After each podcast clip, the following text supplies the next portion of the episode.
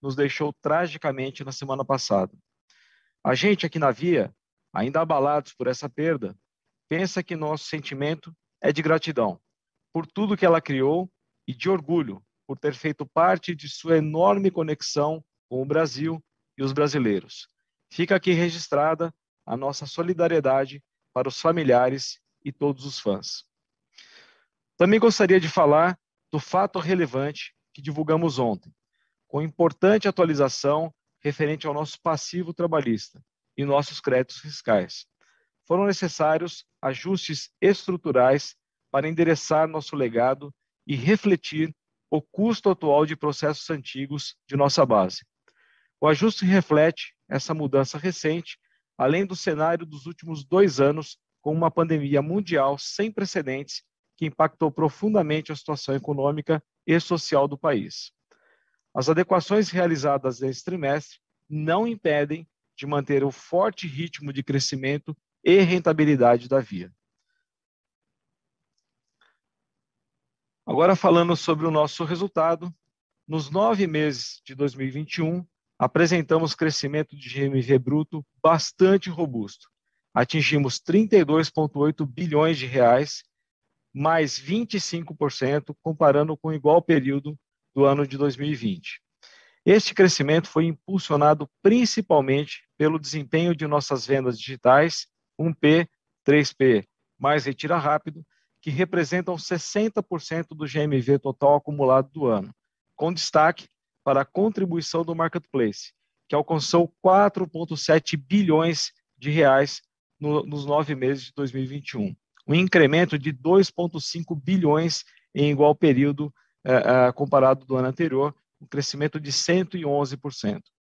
As vendas digitais se estabilizaram em 60% do GMV total no terceiro TRI, mesmo com as lojas 100% reabertas, reforçando nossa tese de que agora nosso cliente é omnicanal e compra onde, quando e como ele quiser.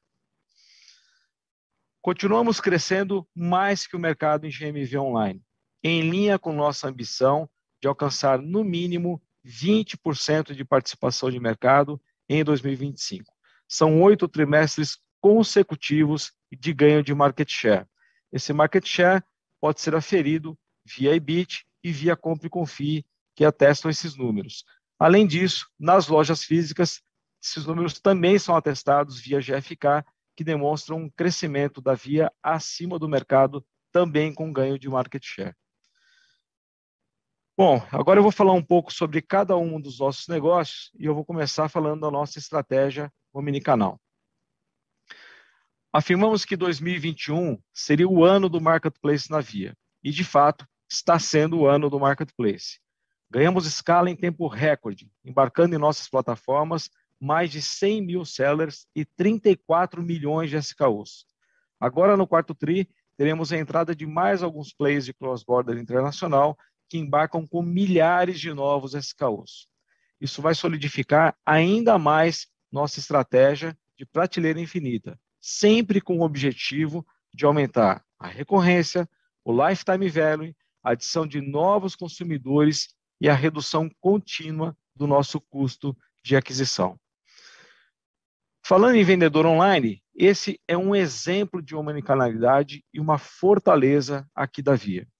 O vendedor online vende tanto 1P quanto 3P e tem contribuído cada vez mais e mais acelerada no GMV do nosso marketplace e também para a aquisição de novos clientes.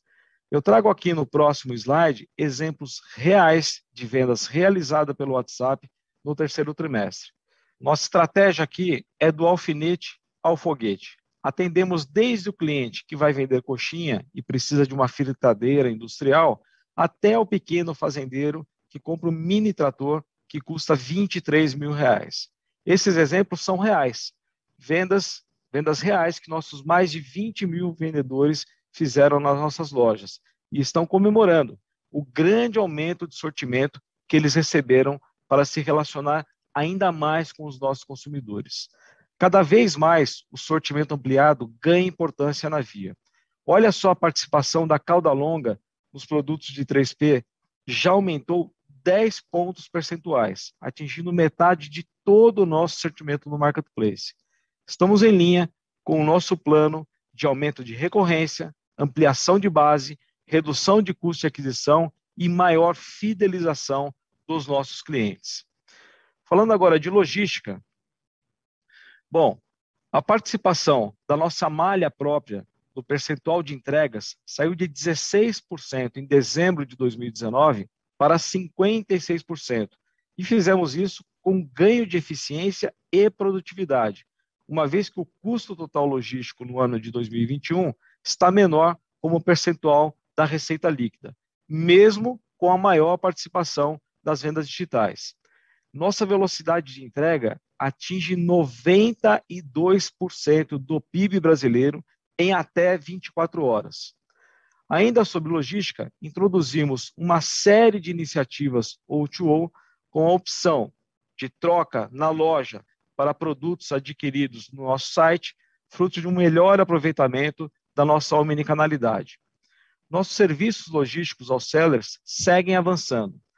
No terceiro trimestre, 62% dos sellers ativos usaram o nosso envias, no TRI anterior, esse número representava 50%. Nossa infraestrutura segue avançando para atender o robusto crescimento omnicanal da Via. Abrimos o CD de Extrema, em Minas Gerais, agora em outubro. Por último, implementamos a automação de leves no CD de Jundiaí, nos preparando para mais crescimento online e a breve chegada do nosso fulfillment. Falando agora de inovação uh, e novos negócios, muitos de vocês têm escutado falar sobre Open Banking e Open Finance. Pois é, ir além do varejo também foi um mantra lançado no início da nossa transformação. O ecossistema da Via, em constante crescimento, é a tradução dessa visão. Vamos nos associar, investir, adquirir e acelerar quem puder transformar o nosso negócio através do programa de inovação aberta, Via Next, incorporamos ao ecossistema quatro empresas: a GoPublic, a Buybank, o Poupa Certo e a UFA. Empresas voltadas para facilitar o acesso a crédito, o pagamento de dívidas e a educação financeira dos nossos clientes. Estamos com os olhos abertos para investimentos em todo tipo de empresa, com fit em nossos negócios e na vida dos milhões de brasileiros com quem nos relacionamos. Dentro dessa vertical de inovação, aqui na Via, temos squads buscando acelerar nossa transformação digital e disseminar por toda a empresa a cultura de inovação aberta, além de nos conectar com todas as startups para implementar soluções imediatas para questões da companhia. Bom, vou falar agora de cliente no centro. Continuamos avançando na nossa estratégia de centralidade no cliente, com foco em aumentar o valor do relacionamento ao longo do tempo, nosso LTV, através de iniciativas de geração de engajamento com as marcas, que passam por ofertas diferenciadas de, de entretenimento, como streams e conteúdo, de música, plataformas de games, parceria com fast foods, parceria com apps de mobilidade, entre outros. Todos esses benefícios se somam à nossa oferta cada vez mais crescente de, de produtos, a prateleira infinita e também a maior facilidade de contratação de soluções financeiras através do digital. Então, todo esse portfólio de soluções e melhoria da experiência corroboram para um aumento de engajamento, recorrência e fidelização. Nossa base ativa de clientes teve um aumento de 27% ano contra ano, chegando a 28 milhões de clientes ao final de setembro de 21. Os aplicativos das marcas são os devices, os dispositivos que concentram todas as iniciativas numa mentalidade app first. Ou seja, o cliente leva no bolso a plataforma de relacionamento que estamos construindo.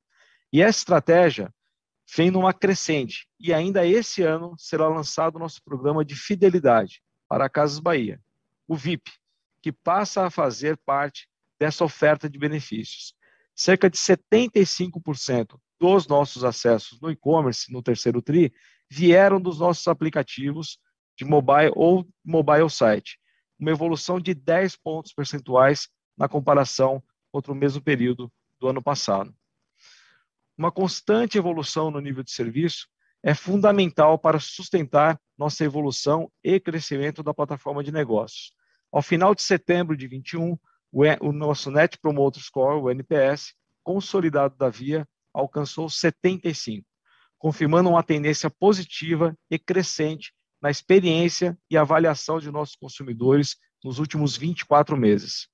As metas de NPS fazem parte da política de remuneração variável de toda a companhia. O Ponto e a Bartira já contam com a classificação RA1000 do Reclame Aqui e estamos no caminho certo para alcançar essa meta também nas demais bandeiras. Adicionalmente, tivemos clara evolução nas notas de todos os nossos marketplaces, saindo de uma avaliação boa para ótima em setembro de 21, mesmo crescendo o volume do marketplace na ordem de três dígitos ao ano. Nossas parcerias constroem essa visão de aumento de recorrência no uso do nosso app. Clientes que utilizam o Cas Bahia Play, que é focado em parceiros de streaming, ou o app de vantagens, que são outros parceiros de várias categorias, têm a conversão praticamente um ponto percentual maior que a média. Possuem tempo de uso do app três vezes maior do que a média. Abrem o app três vezes mais, além de reduzir o nosso custo de aquisição de novos clientes. E funciona de forma muito simples. Ao fazer uma compra, o cliente ganha gratuidade em serviços de streaming, música ou desconto nos serviços dos parceiros. Já temos gratuidade com Paramount Plus, uh, de Microsoft com games uh, no Game Pass Ultimate, e ainda no mês de novembro teremos também gratuidade para o HBO Max e do aplicativo de música Resso, além dos descontos em fast foods e apps de mobilidade. Essas e muitas outras parcerias virão ao longo de 2022. Bom, falando em Black Friday, estamos super bem preparados para vender muito nessa Black. Seja por conta da nossa boa negociação comercial, dos nossos estoques. Aliás, nossos estoques estão garantidos, já estamos a, a, a, com forte volume de, de abastecimento, abastecimento não será um problema para a Via. Estamos cada vez mais digital, estamos muito mais digital do que nas Blacks anteriores. E isso contribui para que essa Black seja ainda melhor. Toda essa evolução que vimos aqui nos levará até uma Black ainda melhor do que as Blacks anteriores. E nesse ano, com todas as lojas abertas. Em termos de mobilidade, 100% dos nossos vendedores possuem smartphone nas mãos para fazer toda a jornada com o consumidor, em qualquer lugar da loja. Muito mais agilidade e nível de serviço para execução das vendas. Nosso processo de retira foi totalmente remodelado, prevendo a pré-separação, reduzindo muito o tempo de entrega para os nossos clientes. Vendedor online agora conta com a possibilidade de vender garantia estendida pela plataforma Me Chama no Zap. Essa possibilidade traz para nós um aumento de rentabilidade. Para que vocês tenham uma ideia, a penetração média da venda de serviço na loja física é ao redor de 10%. Na venda no Me Chama no Zap é de 1%. Agora, após essa evolução, a gente tem a tendência de escalar ainda mais a penetração da venda de serviços pelo Me Chama no Zap, melhorando assim nossa rentabilidade. Será a nossa primeira Black com, de fato, a prateleira infinita do nosso marketplace. Já contamos com mais de 34 milhões de itens. E ainda contaremos com todas as novidades que o Calabró vai contar para vocês aqui na sequência, em termos de serviços financeiros. Começamos a fazer live commerce esse ano, e será uma ferramenta muito importante para a nossa Black. É uma live transmitida dentro do app e o cliente já pode efetuar a compra diretamente pelo app. Contamos com os nossos vendedores para alavancar essa venda através das redes, trazendo conteúdo mais humanizado, demonstrando o produto e os seus benefícios. Nossas lives têm atingido engajamento e taxas de conversão muito superior às que nós uh, temos no app pela, através da, da jornada natural de compras. Nesse ano, nossa logística teve grandes evoluções, seja no 1P, seja no 3P. Todas as nossas lojas já estão integradas com a nossa logística. E vale lembrar que contamos com um forte plano de expansão nesse ano. Até a Black, teremos 65 novos municípios com lojas físicas, acelerando nosso nível de serviço, nossas entregas e capturando ainda mais GMV online. Até o final do ano, completaremos 109, 109 novas lojas, o que vai impulsionar o crescimento de GMV total em 2022 e nos próximos anos, uma vez que planejamos manter esse ritmo de crescimento e de abertura de lojas nos próximos anos. Investimos em esteiras de automação nos nossos CDs para reduzir o tempo de deslocamento dos produtos, adicionando, adicionamos o uso de sorters para fazer a destinação das mercadorias para as transportadoras ou para as lojas. Já estamos com essa operação em São Bernardo, Rio de Janeiro e Jundiaí. Agora vou passar para o André Calabró, CEO do Bank, para falar de, da nossa fintech e de todos os avanços que estamos tendo na nossa área de serviços financeiros. Obrigado, Roberto. Olá, pessoal, bom dia. Eu sou o André Calabró, CEO do Bank. Estou muito animado de participar desse call de resultados e contar para vocês o quanto temos evoluído em nossa plataforma de soluções financeiras.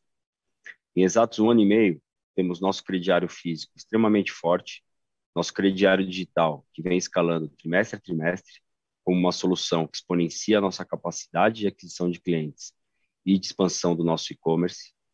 Temos nossa conta digital completa, cada vez mais intuitiva e com uma linguagem simples e aderente. Lançamos nosso empréstimo pessoal como mais uma oferta de engajamento e fidelização para os nossos clientes. Nosso super app, com mais de 60 ofertas distintas e com o mini app Casas Bahia, que já foi responsável por mais de 132 milhões de reais em transações em poucos meses. Ou seja, nosso portfólio tem preenchido uma lacuna muito relevante e pouco atendida pelo mercado brasileiro, que é da população de baixa renda, de forma clara e inclusiva.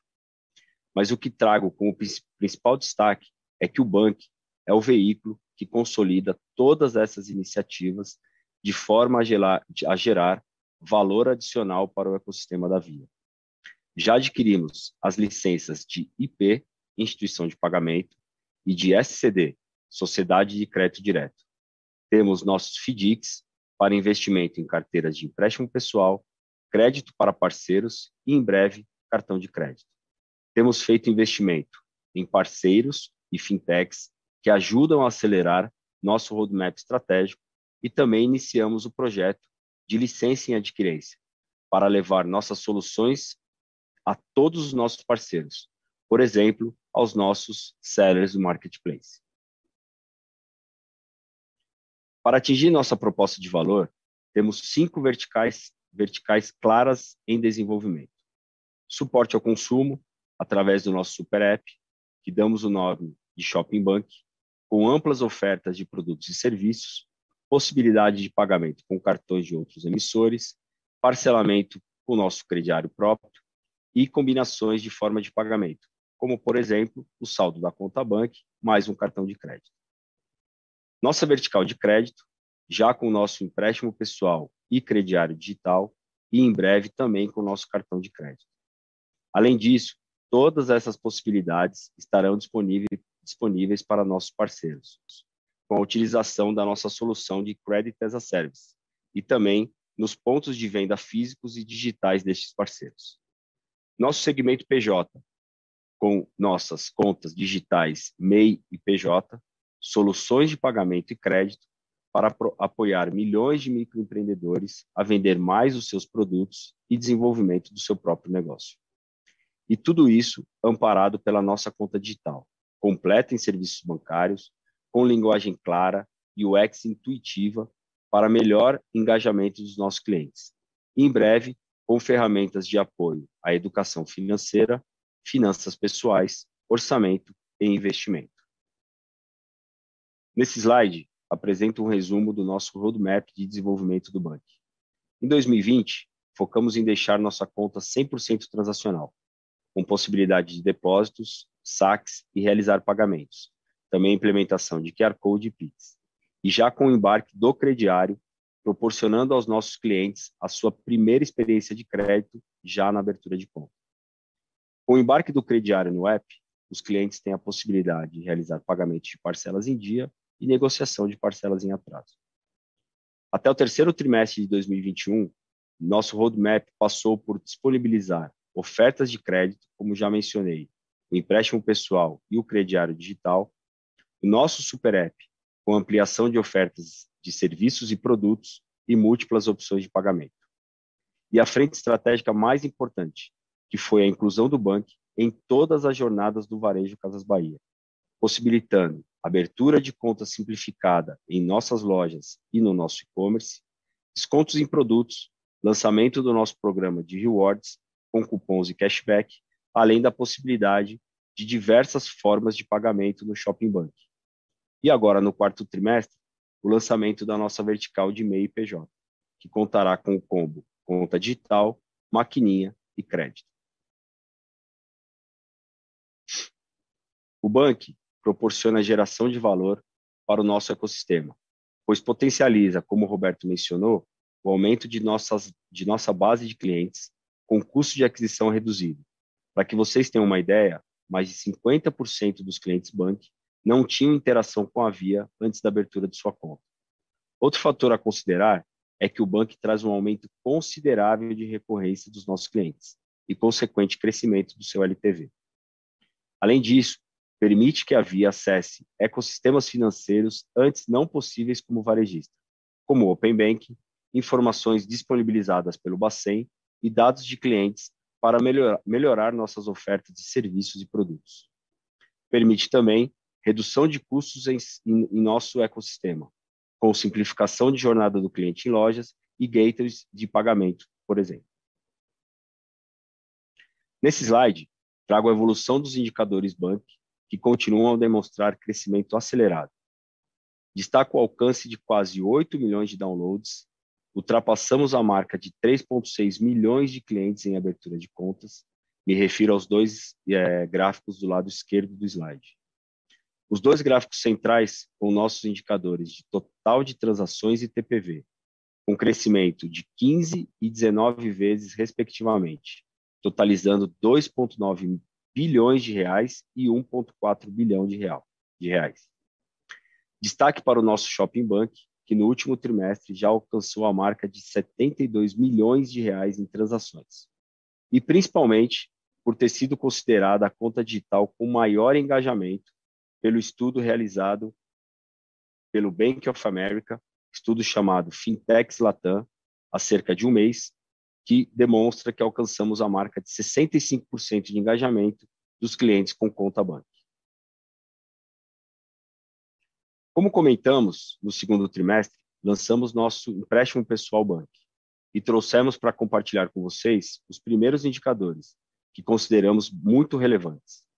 Nós já alcançamos a marca de mais de 50 mil contratos e 66 milhões de reais produzidos até o fechamento do terceiro trimestre, ou seja, com menos de três meses de rollout.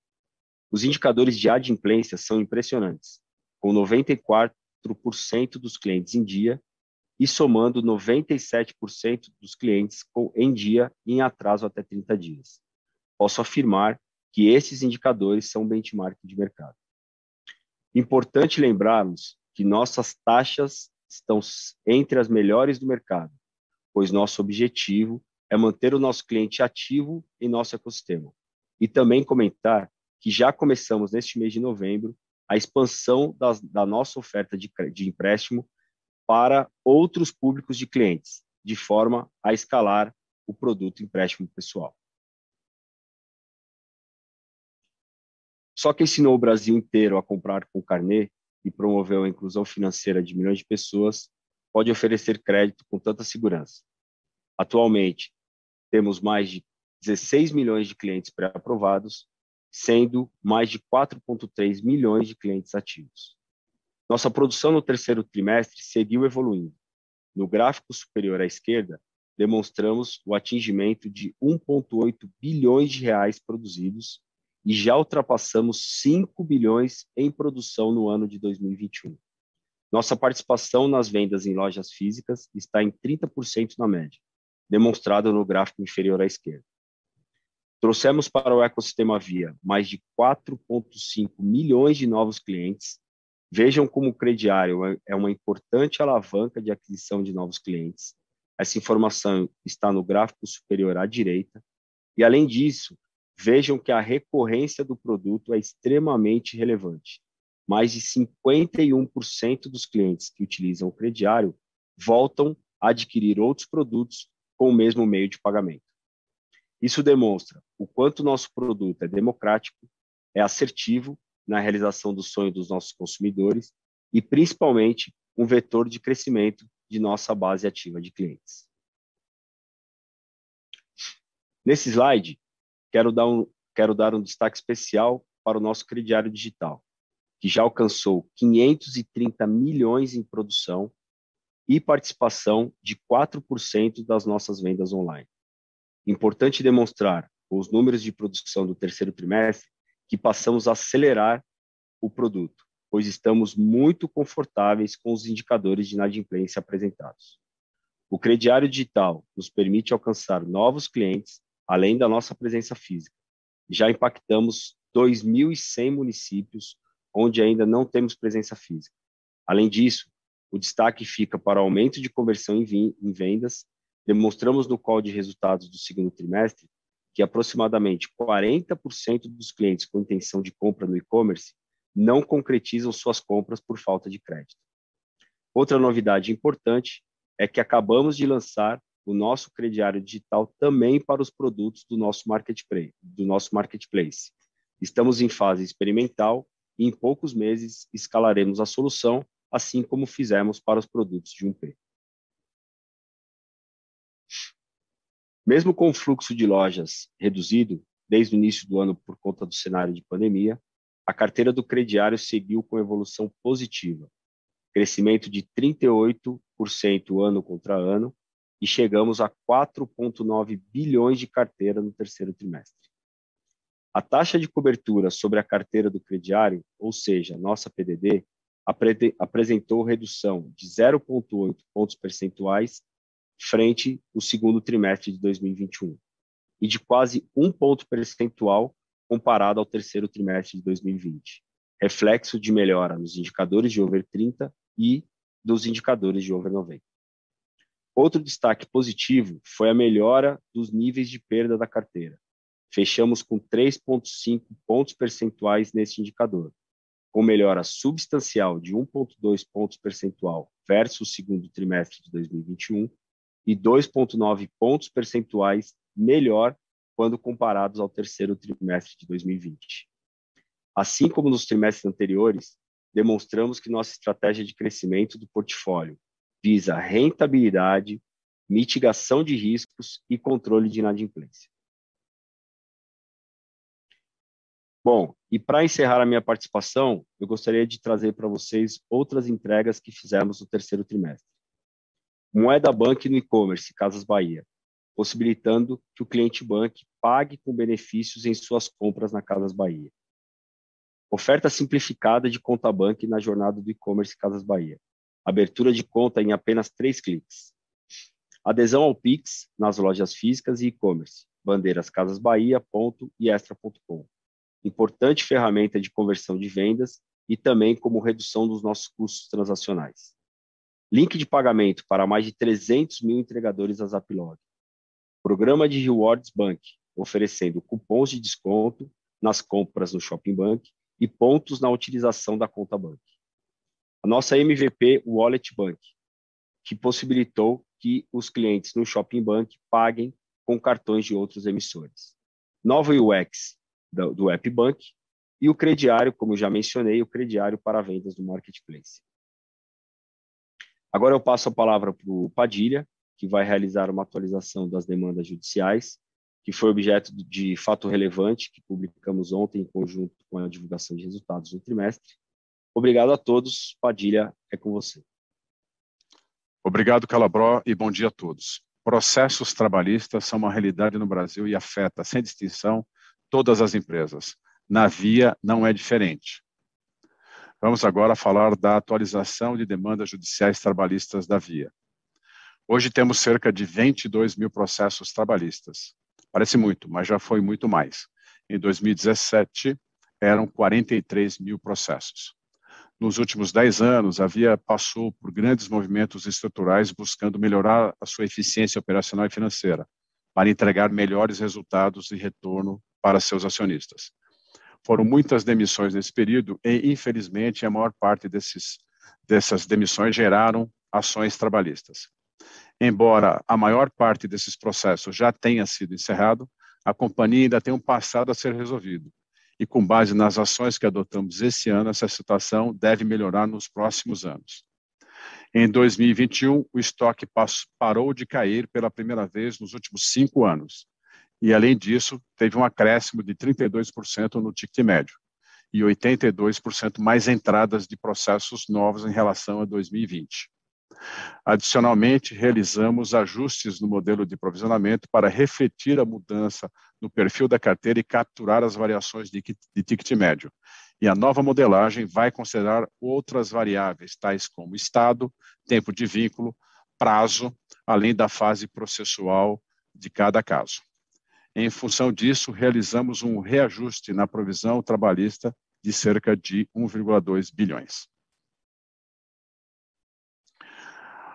A partir desse novo cenário, fizemos um grande mapeamento dos problemas que resultou em um diagnóstico realizado por consultoria especializada, concluído em tempo recorde, quatro meses.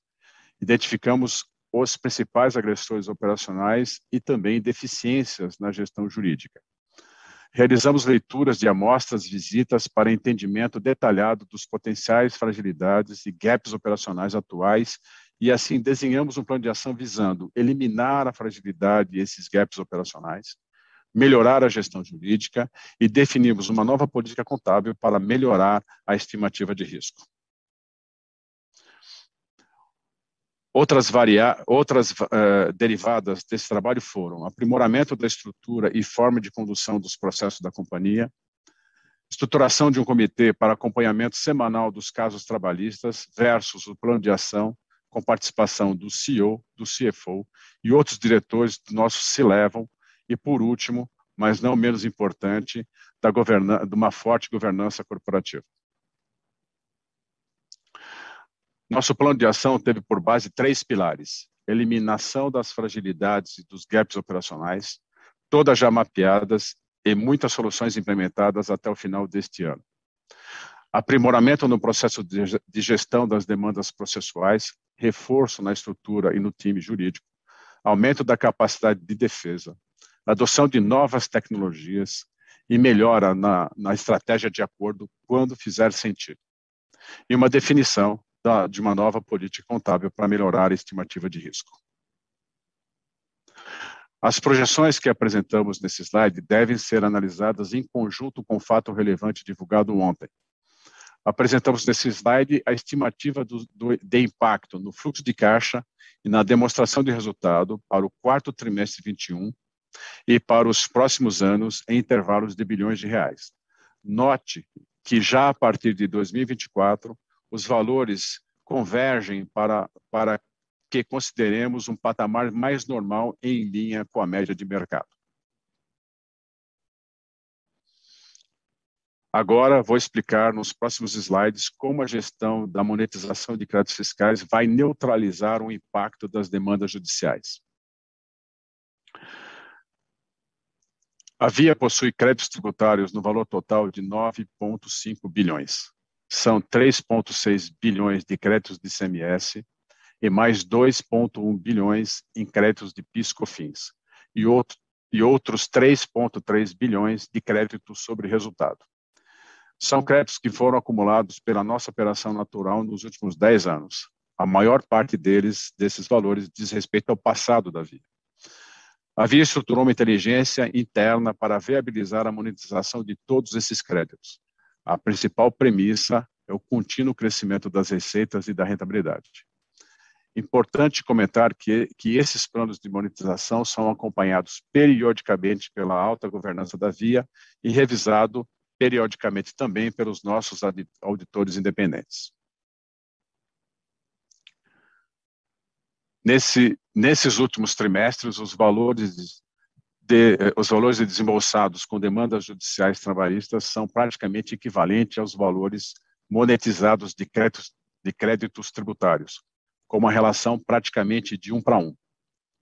Para 2022, entendemos que essa relação se manterá e a partir de 23, essa relação deverá ficar mais favorável via, ou seja, para cada um real gasto com processos trabalhistas, deveremos ter uma compensação de mais de R$ reais em monetização de créditos. Nesse slide, trazemos uma análise de sensibilidade do impacto estimado do fluxo de, no fluxo de caixa da companhia e a, propor, e a proporção da monetização de créditos fiscais para o período de 21 a 26. Nossas projeções indicam que a curva de monetização de créditos é muito superior ao risco potencial de saída de caixa dos processos trabalhistas nos próximos anos. Bom, encerrarei então o assunto das demandas judiciais e nessa parte da apresentação vou comentar sobre os, os desempenhos, o desempenho financeiro e operacional do terceiro trimestre e acumulado de nove meses de 21. Apresento nesse slide a reconciliação do impacto das demandas judiciais e trabalhistas e de créditos de impostos no resultado contábil e faço uma bridge para o resultado operacional no terceiro trimestre. O lucro líquido reportado foi negativo em 638 milhões, mas desconsiderados os efeitos mencionados, fica positivo em 101 milhões. E vou passar por três bridges nos próximos slides explicando esse depara. Nesse slide, apresentamos os destaques operacionais ajustados do terceiro TRI e acumulado de nove meses para o GMV, margem bruta, EBITDA e lucro líquido. O GMV, o Roberto já comentou no início da nossa apresentação. A margem bruta foi de 31% nesse trimestre, com crescimento de 1,5 pontos percentuais. Nos nove meses acumulados, o crescimento foi de 0,90 pontos percentuais. Nosso EBITDA ajustado no terceiro TRI de 21 foi 7% maior, ou 669 milhões, com margem EBITDA ajustada de 9,1. No acumulado de nove meses, o aumento no EBITDA foi de 11% para 1,7 bilhões. Nossa margem líquida ficou em 1,4% no, no terceiro TRI e nos nove meses foi de 1,8. Começando a bridge da margem bruta. O lucro bruto evoluiu de 29,6% para 31%, com variação positiva de 1,5 pontos percentuais e como principais efeitos destaco o impacto positivo da DIFAL e negociações comerciais. Também contribuiu positivamente o crediário, cartões e as receitas de serviço frete e montagem. Agora vamos para a bridge das despesas. Saímos de uma participação de 22,30 da receita líquida para 22,7 no terceiro TRI de 21. Nosso SG&A foi de 22,3 para 22,7, com variação a menor de 0,40 pontos percentuais, explicado principalmente pela necessidade de impulsionamento dos negócios digitais. E agora passo para a bridge do lucro líquido, que resume os efeitos da margem bruta e do EBITDA já comentados. Na bridge, o lucro líquido eh, eh, na, bridge do lucro líquido, o que vale a pena comentar foi a linha de resultados não operacionais e o resultado financeiro, que reflete o aumento de juros e maior volume de desconto de recebíveis.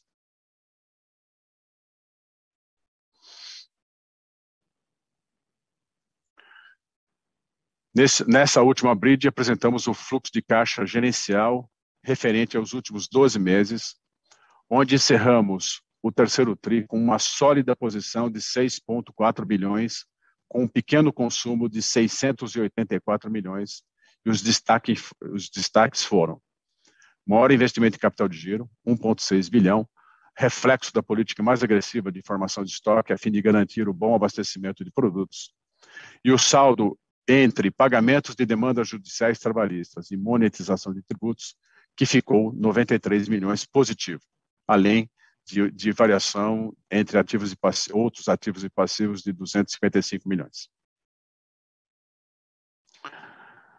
Aqui apresentamos a visão mais ampla da nossa liquidez, com uma posição de, de 6,9 bilhões de caixa, que inclui 531 milhões de recebíveis, de outros recebíveis.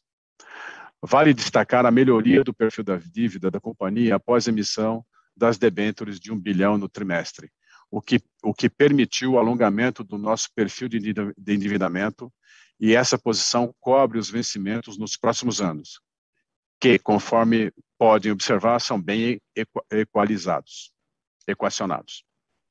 Bom, era, era isso, pessoal, e agora eu devolvo a palavra para o Roberto para as considerações finais. Muito obrigado. Obrigado, Padilha. Eu vou agora rapidamente fazer minhas considerações finais. Ah, a via de hoje é comprometida com governança, resultados e inclusão financeira.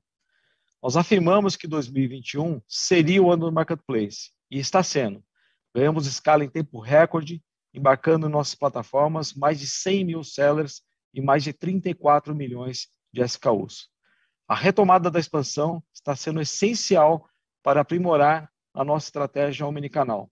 E falando em expansão, no dia 19, nós teremos uma grande inauguração. Vamos inaugurar a loja que representa toda a transformação que fizemos na Via nesses últimos dois anos.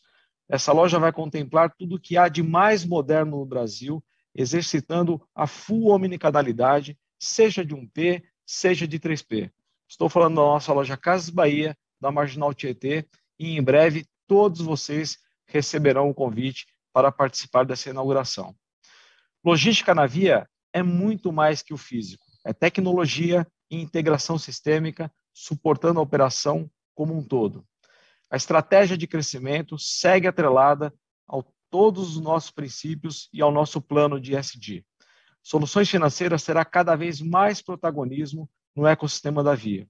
Continuamos crescendo mais que o mercado em GMV online em linha com a ambição de alcançar no mínimo 20% de participação de mercado até 2025.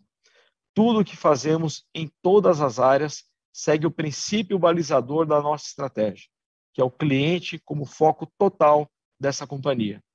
Queria agradecer a todos e eu queria passar agora para o nosso Q&A.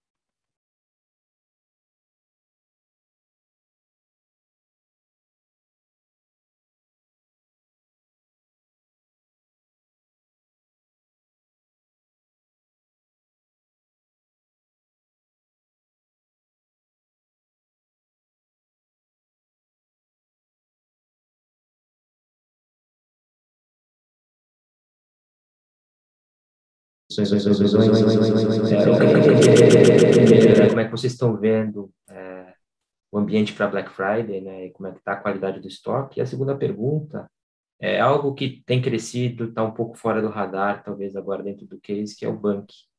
Então, queria entender hoje como é que tem funcionado toda essa originação de crédito digital. A gente vê que ele, que ele tem ganho tração. Então, como é que a gente deveria pensar é, nessa oportunidade daqui para frente? E, e se esse funding é, para bank ele, ele é compartilhado com o, banco, é, com o funding do CDCI, né? Ou seja, se os bancos é, que dão backup para vocês, eles enxergam o banco como o mesmo risco é, de um, um é, carnê tradicional. Obrigado. Bom, bom, dia, Joseph. Obrigado pela pergunta. É, eu vou começar respondendo aqui a Black, depois eu vou passar para o Calabró a falar do, do, do banco. Sobre a Black, sim, a gente está ah, extremamente bem abastecido, ainda tem abastecimento chegando ah, agora durante o mês, mas ah, a gente optou desde o início da pandemia por operar com um patamar de estoque mais alto, a gente forçou ainda mais agora, período eh, pré-Black. Eh, não teremos problema de abastecimento, a gente está com um sortimento bastante ampliado e bastante completo para Black. Temos esse ano a vantagem de contar com 100% das lojas ah, reabertas ah, ah, e com a, a, circulação já mais acelerada, podendo estar mais acelerada na grande maioria ah, ah, do Brasil. Então, omnicanalidade na veia nessa Black. Ah, pela primeira vez, a gente chega na, na, na Black com o marketplace do tamanho que a gente está hoje. Então, são mais de 106 mil sellers, uh, milhares de itens. Como vocês viram, a gente está vendendo absolutamente tudo. O time está vendendo até mini trator no, no poucos exemplos, de, de inúmeros exemplos de cauda longa que a gente está vendendo. Então, a gente está, sim, bastante otimista uh, com a Black, uh, principalmente uh, com, com, a possibilidade de ter todas as lojas abertas e a qualidade do estoque está excelente para a gente entrar para a Black. A gente está prevendo aqui, preparado para uma ótima Black. Sobre o Bank, de fato, é, a gente está escalando ele, é prioridade total da Via. A gente é, é uma das verticais que a gente tem aqui que empacota todo o nosso serviço financeiro. Então, essa é a tendência do banco. E eu vou passar para o Calabró aqui para ele poder detalhar mais. Obrigado. Obrigado, Roberto. Obrigado, Joseph, pela pergunta. É, o banco, nós estamos primeiro muito felizes com a aceitação do banco, com o crescimento do banco, o quanto os nossos clientes não só têm é, encontrado no banco algumas soluções muito importantes, mas também como nós destacamos o, o índice, o nível de engajamento desses clientes na usabilidade do banco. É, em relação à sua pergunta, logo no meu primeiro slide, nós destacamos que o Bank é a plataforma de soluções financeiras da Via e que nós estamos adquirindo não somente as licenças necessárias, mas também é, os veículos de investimento, como, por exemplo, os FDICs, para que o banco seja uma vertical independente. Então, é, nós temos já dois FDICs, um FDIC para empréstimo pessoal, um FDIC para crédito para parceiros, é, e esses dois FDICs serão independentes do FDIC que você comentou do CDCI. Para este ano de 2021, nós iniciamos com capital próprio, então nós já destacamos em algum call anterior que nós temos aproximadamente 300 milhões de capital próprio para iniciar a operação, foi assim que nós iniciamos, e para 2022 nós estamos preparados com é, a criação desses dois FDICs que nós fizemos agora neste ano de 2021. Obrigado novamente. É, obrigado, Calabró. Vamos chamar aí a segunda pergunta. Eu queria chamar o Victor, do Credit Suisse. Pode ir, Victor. Bom dia, Dani. Bom dia a todos. Eu tenho duas perguntas uh, rapidinhas. A primeira delas é a respeito, focando um pouquinho no, na loja física, né? Queria entender se vocês já veem, já enxergam algum tipo de reação uh, no same-store da loja física uh, para o comecinho do quarto TRI, aí, porque a gente já tem de informação, ou uh, se continua um ambiente razoavelmente desafiador. E uma segunda, uma segunda pergunta, até repassando aqui uma pergunta que a gente vem recebendo de vários clientes é um pouquinho dessa posição de caixa. Padilha bem comentou que não é uma grande preocupação da empresa no curto prazo, dado que né, todos esses créditos é, fiscais eles podem offsetar essas contingências trabalhistas, mas os, os clientes acho que estão é, extrapolando um pouquinho esse tema e querem saber se existe algum risco de, de follow-on, necessidade de caixa ou aumento de antecipação de recebível, qualquer coisa nesse sentido. Então, repasso aqui a pergunta dos clientes e obrigado, pessoal. Bom dia, Vitor. Obrigado pela pergunta. Ah, com relação à loja física, ah, ah, sim, a gente começa a ver um sinal um pouco diferente do que a gente viu. Ah, desculpa, eu estava eu estava sem vídeo aqui, desculpa. Com relação à, à, loja física, sim, a gente começa a ver uma sinalização um pouco diferente do que a gente viu nos últimos dois meses e meio. É, mas no nosso caso específico, vale lembrar que cada vez mais vai ficar mais complexo avaliar a via em termos de o que é online e o que é físico. a gente produziu é, praticamente 2 bilhões de reais agora no, no, terceiro TRI através do vendedor online. O vendedor online está na loja é, é, e ele está se relacionando com o cliente que talvez fosse na loja, que talvez não fosse, é, e está adicionando muito cliente novo para a base. Então, cada vez mais vai ficar mais complexo, porque essa venda ela está no online, porque ela transita lá pelo online, mas ela também vem pelo vendedor lá da loja física. Mas sim, a gente começa a ver é, um sinal de melhora. Agora tem uma naturalidade em acontecer uma concentração mais forte próximo da Black. Essa sazonalidade ah, normalmente acontece, principalmente na, ah, no físico. Então, acho que a gente está tá, tá, tá num bom caminho aí ah, em relação à produtividade das lojas. A gente também tem, aproveitando aqui, inaugurações para fazer agora no, no, Não é usual fazer inauguração em dezembro para o varejo, mas dado tudo o que aconteceu nesse ano, os efeitos da pandemia, nós temos várias inaugurações para acontecer daqui até o final do ano, bastante concentrada no período da Black e no mês de dezembro. Padilha, por favor, você pode responder a próxima. Posso sim, Vitor. Bom dia, obrigado pela pergunta. É, a, a, gente fez questão de colocar um, um, slide aí no final da apresentação e em linha com o que a gente já vinha falando nos outros trimestres, né? Você, vocês podem ver que o consumo de caixa, ele basicamente ele uh, uh, foi razão de, de, termos formados estoques de segurança nos últimos trimestres em razão do risco de falta naqueles, naqueles momentos. Né?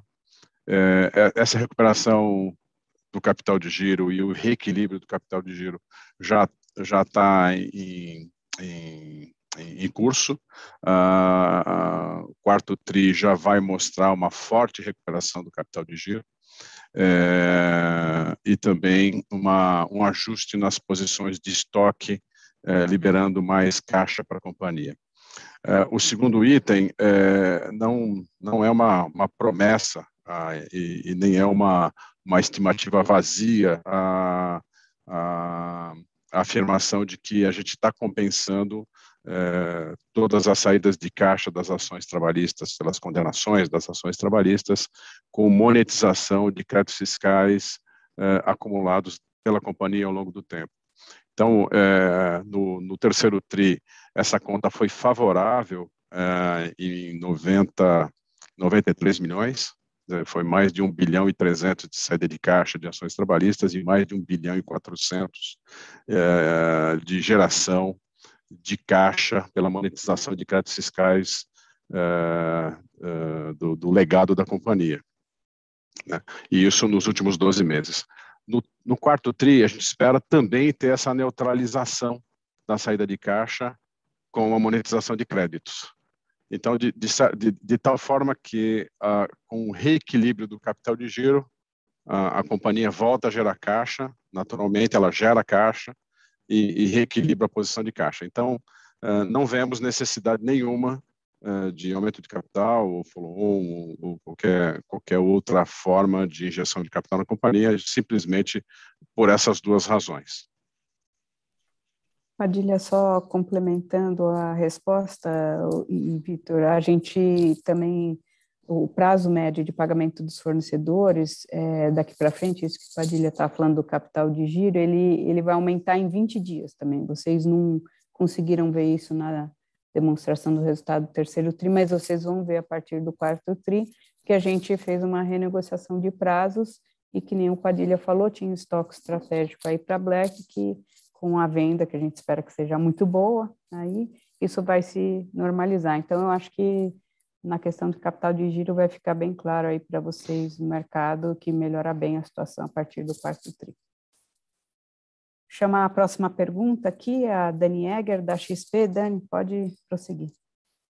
Bom dia, pessoal. Obrigada por pegar minha pergunta. Eu tenho, na verdade, uma pergunta que é um, um misto de follow-up de duas outras, é, que é referente a essa questão da, da perspectiva de uma expectativa de uma demanda muito boa de final de ano. Né? Assim, a gente vê as pesquisas para Black, até para festas de final de ano, de fato, o consumidor está com muita vontade, mas existe também o ponto da, da restrição de renda, né? Então, queria entender como que vocês estão vendo a dinâmica do lado de rentabilidade, quanto que vocês vão estar dispostos e também estão vendo os seus competidores dispostos a ser um pouco mais promocional para conseguir fazer essa conversão de venda, porque no final do dia os consumidores também estão esperando por conta dessa expectativa de terem maiores descontos.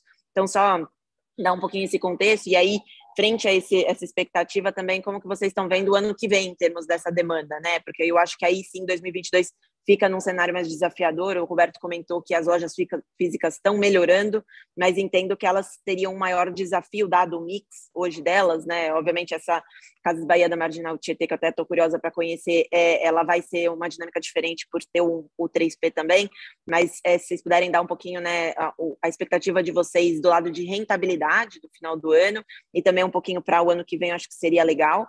É, minha segunda é mais uma, uma, uma questão de timing vocês comentam que vocês estão evoluindo no fulfillment. É, eu não sei se vocês já têm uma expectativa de quando vocês vão efetivamente lançar isso, então queria só saber se vocês já têm isso. E minha terceira, eu acho que ficou super clara a questão da, da provisão, de tudo os pontos que o, que o Padilha é, é, detalhou muito bem.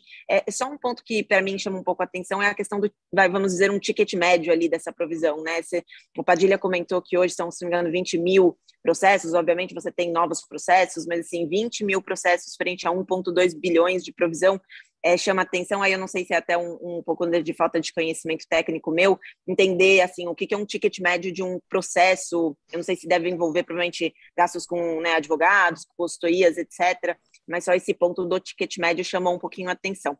Acho que é isso do meu lado. Bom, bom dia, Dani, obrigado pela pergunta. Eu até anotei aqui que foi uma, foi uma lista aqui. É, vamos lá, com relação a, a promocional uh, da Black, uh, o mercado já está, eu tenho falado isso nos últimos calls, já está bastante agressivo e ele continua uh, e vai estar também na, na Black. A gente não espera nenhuma oscilação de margem diferente do que a gente teve de comportamento nas últimas Blacks. Ou seja, a gente tem a perspectiva de passar por essa Black, conseguindo rentabilizar bem a operação, como nós fizemos uh, nas últimas que nós tivemos aqui. Uh, a gente está tá, tá preparado com, com, com, boas ofertas, com estoque. De fato, o que você está falando sobre o comprometimento de renda do consumidor é uma realidade. Nós temos a grande vantagem aqui, chamada é, banque e, e, serviços financeiros. Então, a gente tem um, um crediário aqui que consegue endereçar exatamente o tamanho da prestação que cabe no bolso do consumidor de maneira segura. A gente vem demonstrando isso ah, com baixíssimo ah, ah, nível de, de inadimplência. Então, a gente acha que é uma ferramenta ah, importante para esse momento aqui que a gente está passando. Ela é importante para o Brasil a todo momento, especialmente nesses momentos onde o cenário fica um pouquinho mais complexo. sobre loja física, bom, a gente ressignificou a loja, né? A loja deixou de ser somente a loja que faz venda. Nós não olhamos mais para as lojas como a loja que faz venda. A gente olha a loja como um grande centro de relacionamento do consumidor, seja para efeitos logísticos, para a gente fazer a partida de última milha a partir da loja. Isso conversa muito com as reduções de custos que a gente teve ah, na logística e o ganho de produtividade que a gente teve cada, é cada vez mais importante ter esse ponto de apoio, seja para agilidade, seja para redução de custo, seja para o planejamento tributário a, a, de, de, da, da, da, companhia. Então, a, a, loja é muito importante como ponto logístico, ela é muito importante para o consumidor fazer a retirada do item quando assim ele decide também, seja de um P, seja do 3P, ah, e é super importante também para ter lá os nossos vendedores se relacionando com os consumidores, seja consumidores bank, seja consumidores ah, online, seja consumidores que estejam lá na loja.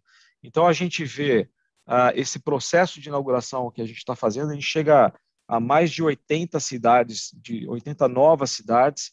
Ah, então, você pegar o número de cidades que a companhia tem, teve historicamente, entrar em 80 novas cidades em um ano acho que é um recorde histórico aqui para nós de, de, de, aceleração de presença. São cidades novas, onde a gente não tem, a maior parte delas, onde a gente não tinha loja, a gente é oxigênio novo, é venda totalmente nova. Quando a gente entra nessas cidades com a loja física, a loja física que nós já abrimos está performando super bem, e além disso, ele acelera exponencialmente o nosso negócio online e facilita muito a nossa logística. Então, a gente está bastante otimista a, a, com o cenário de loja também, olhando a loja com esse ressignificado. E sobre a loja da, da Marginal, de fato, é, fica o convite. se puder estar na inauguração, ótimo. Se não, logo após, a gente conta com você com o seu cartão de crédito lá também para ajudar a fazer umas comprinhas, ajudar o nosso GMV. Mas, de fato, a loja é o maior exemplo de digital que, que, que existe aqui no Brasil. Ah, e está embarcado lá esses dois anos e meio de, de aceleração tecnológica uh, que a gente fez na Via.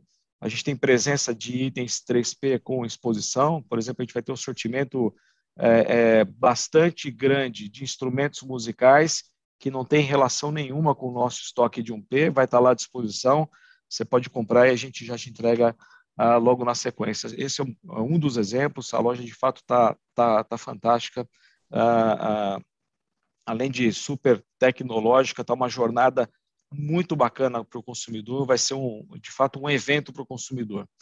Uh, sobre fulfillment, a gente fez automatização já de alguns CDs, já é, é, preparando para isso. Nós optamos em não colocar agora no quarto TRI, a gente achou que era, era forçar demais, dado tudo que a gente tem de desafio agora no quarto TRI, a gente está preferindo concentrar uh, em Black, mas primeiro TRI a gente está com, com o fulfillment no ar, o nível de adesão dos sellers para o Envias tá, uh, não para de crescer, está muito acelerado, então a gente está bastante confortável aí de fulfillment a partir do, do primeiro trimestre. Vou passar para o Padilha aqui para ele. Se eu esquecer alguma coisa, você volta aí, Dani, por favor. Dani, obrigado, obrigado. Vou explicar uh, um pouco mais aí da, da questão do ticket médio. Uh, uma coisa importante, uh, a gente continua recebendo muito processo trabalhista. Os processos mais novos são mais, muito mais baratos, eles dizem basicamente respeito a, a, pessoas que saíram ou decidiram sair ou foram demitidas. A, gente chama esse de turnover natural do segmento e ele é em torno de 20, 22, 25% natural. É, muitas vezes é o primeiro emprego, a pessoa trabalha até se formar, e, muitas vezes ela pede para sair. Então, os processos trabalhistas frutos desse movimento natural, o ticket médio é muito baixo, são tempo de casa muito muito menor. O, o, grosso da nossa, do nosso ticket médio, e que representa mais de 90% da, do reforço da provisão, ele vem de processos antigos da Via. É, processos que ficaram muito tempo na justiça, é, fruto de ajuste de redução de quadro de emissões havidas em 2014, 2015, 16, 17, que a Via passou por um grande processo de de redução, terceirização, uh, digitalização, onde foram uh, reduzidas estruturas inteiras. Né? Eram pessoas com mais tempo de casa, salário médio mais alto, e por algumas razões de caixa, uh, de tempo de, de, de, de 2017, 18 até 19, eh, houve uma manutenção desses processos por mais tempo na justiça. Na justiça, eh, os, os casos, os processos são uh, corrigidos por TR mais um, ou Selic, ou um conjunto de TR mais Selic. Uh, mas essa, essa correção, principalmente fruto de TR mais um, em alguns casos, quando a Selic estava muito baixa, representou até de 200 a 4, 400% do CDI. Então, encareceu muito as ações antigas. Essas ações antigas que estão sendo pagas é, agora em 23, e, até o, desculpa, agora em 21, até o, o, o, quarto TRI também, e grande parte ainda serão pagas em 22. Né? Então, o ticket médio na carteira inteira está em cerca de 113 mil reais. Esses processos mais com mais tempo na justiça, é, fruto de é, ações de pessoas que trabalharam muito tempo na companhia, estão em cerca de 400 mil reais. Então, é, é, é, esse é um perfil, a gente poderia gastar algum tempo aqui estratificando toda a carteira, mas basicamente os processos mais caros vêm, são fruto de ações de funcionários com salários mais altos, mais tempo de casa e que ficaram na justiça 5, 6, 7, até 10 anos. Tá? Por isso, essa discrepância entre os processos novos, esses processos, e a média da, do ticket médio da carteira inteira. Está super claro. Obrigada. Desculpa a bateria de perguntas. Não, um prazer. É, passando aí para a fila né, de perguntas, eu vou chamar a Helena do Itaú. Pode prosseguir, Helena.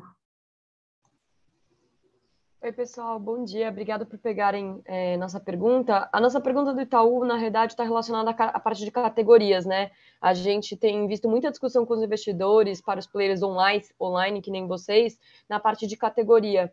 É, a gente sabe que o 3P de vocês está acelerando muito É, mas se vocês puderem dar mais visibilidade em relação às categorias, quais são as que vocês estão mais expostos, e, e lá para frente, como que vocês estão enxergando esse portfólio de categorias, acho que seria super interessante. Obrigada. Bacana, obrigado, Helena, pela pergunta. Eu vou pedir o pessoal da produção aqui, se puder adicionar o Ellison no, no quadro, prefiro passar para ele aqui, ele pode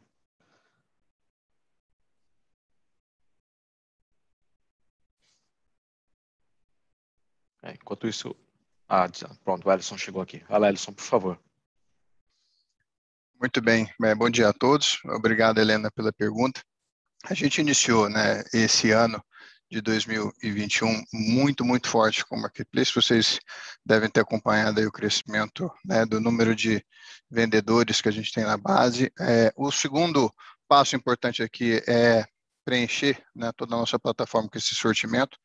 Já alcançamos aí 34 milhões de SKUs, incluindo né, o que são produtos importados, tanto dos Estados Unidos quanto Ásia.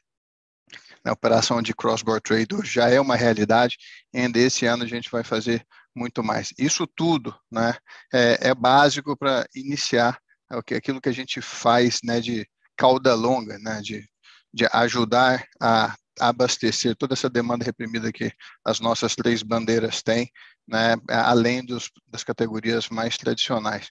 Né, uma, uma referência né, para todos vocês aí, né, o, o que a gente chama de cauda longa, né, aqui na, na, na via, né, aquilo que é, exclui a categoria né, de tele, telefonia, móveis, eletroportáteis, eletrodom e TV e vídeo, antes é, é, representava 39% daquilo que é consumido e agora já já está próximo de 50. Então isso é uma é um education que a gente faz tanto do lado da oferta com os nossos sellers quanto também né, com a nossa base de consumidores, né, uma vez que eles começam a interagir, como o Roberto falou ali, né, vai, a, a, gente tem né, desde chocadeira a trator, então é um movimento né, que ativando também junto com as ferramentas de marketing, a gente trabalha esse, esse sortimento maior.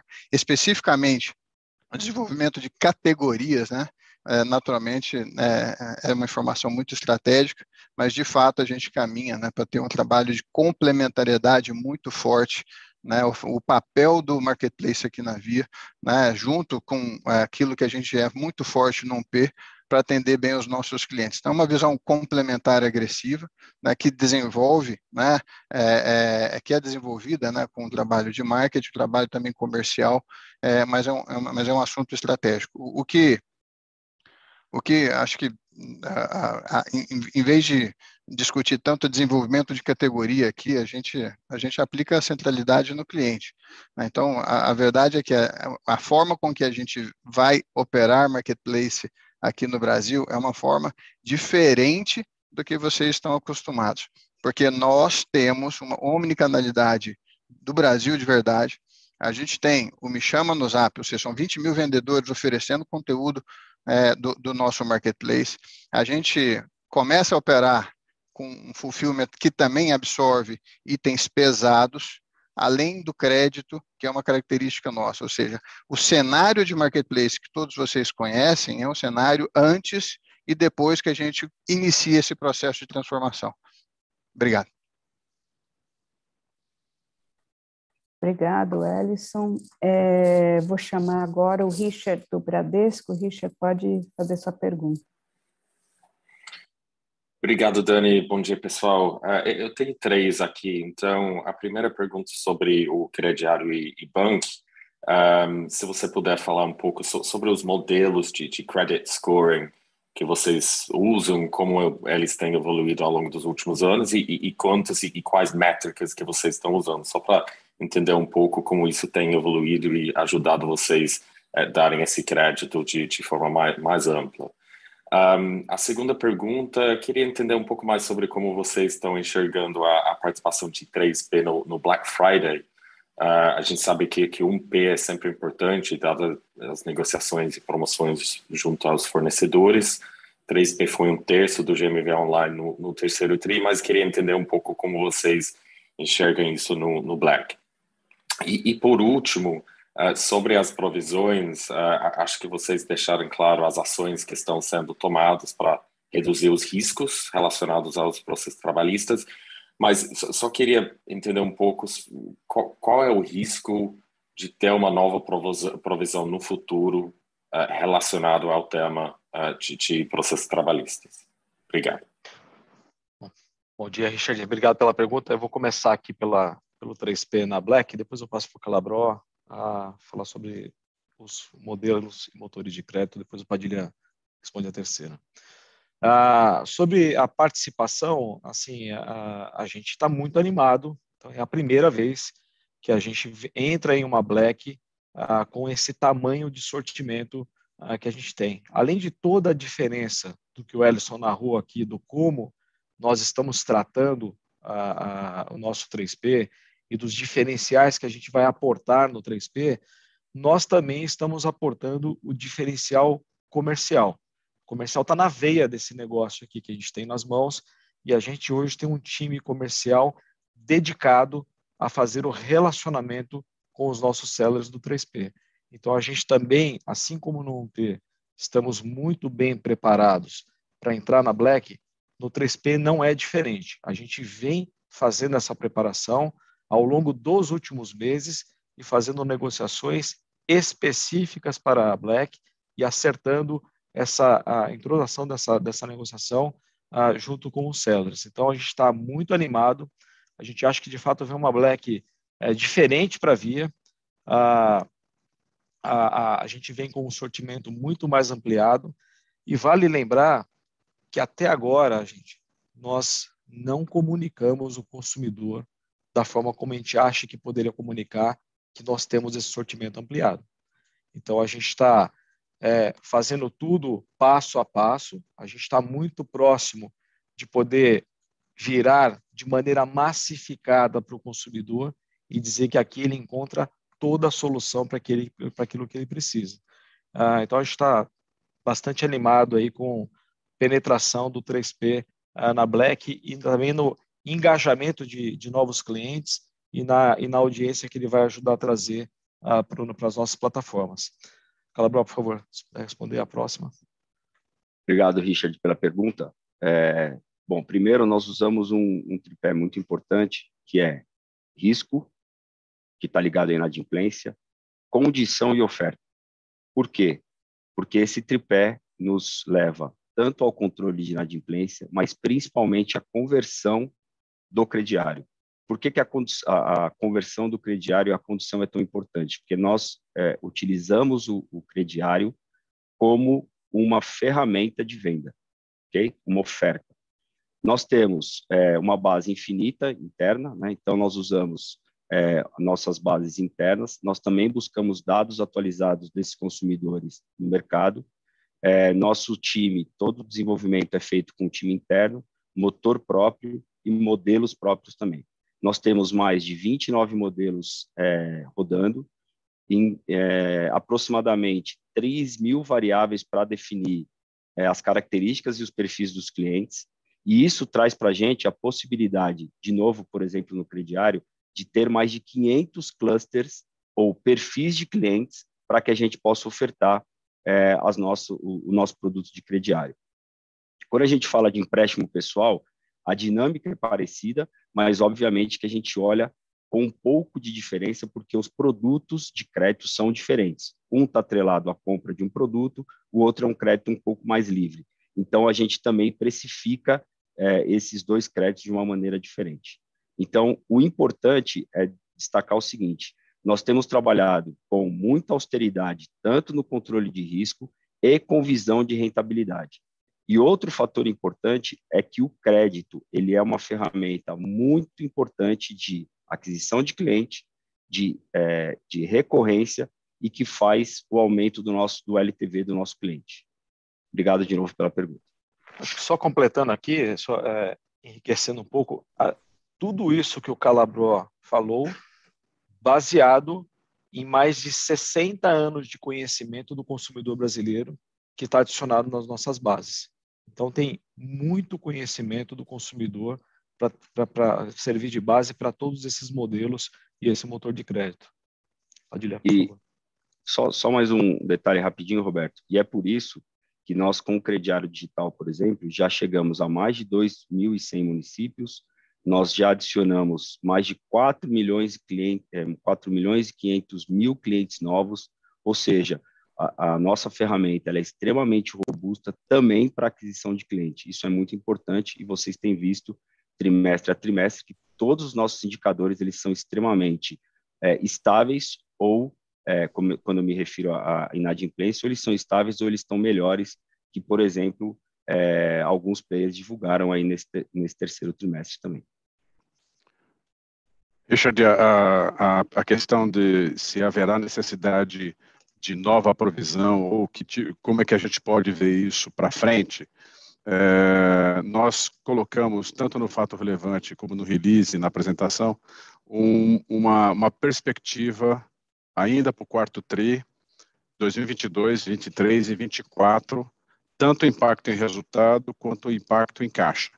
É, é uma dinâmica complexa e bastante agressiva a, a, a entrada de, de ações trabalhistas. Nesse ano, a gente está recebendo mais ações trabalhistas do que demissões na via. Primeiro, primeiro ano em cinco anos que o estoque não reduz. Metade dessas novas ações são é, de profissionais é, especializados em fazer captações de ações trabalhistas de forma agressiva uh, oferecendo até dinheiro antecipado para um, um ex-funcionário ou até funcionário que está trabalhando ativo na companhia uh, uh, entrar com uma ação ou indicar alguém da via que queira entrar com uma ação. Então, isso representou metade das entradas nesse ano. É, a, a Via deixou de ser um alvo fácil, Uh, muitas outras empresas, como bancos, empresas de telecomunicações, também tinham sido no passado alvos, é, fizeram é, o dever de casa, se tornaram alvos mais difíceis e esses, essas empresas, esses profissionais é, miraram o varejo, miraram a via. A via deixou de ser um alvo fácil também, então a gente prevê mais dificuldade da ação desses profissionais no futuro, mas ainda é, a gente espera uma entrada bastante importante é, de ações para o ano que vem, é, e por isso que a gente fez a previsão, a projeção aí de, de resultado e efeito caixa. Então, sobre ações novas, ainda haverá uma pressão de entrada, a tendência a ficar mais difícil, havia, a, a gente vai ter mais sucesso em, em defesa, aumentamos a nossa capacidade de defesa, um dos planos de ação foi é, rever todo o nosso jurídico, todos os nossos parceiros, os escritórios que trabalham com, conosco, né, para sermos mais é, eficientes, e isso já está acontecendo.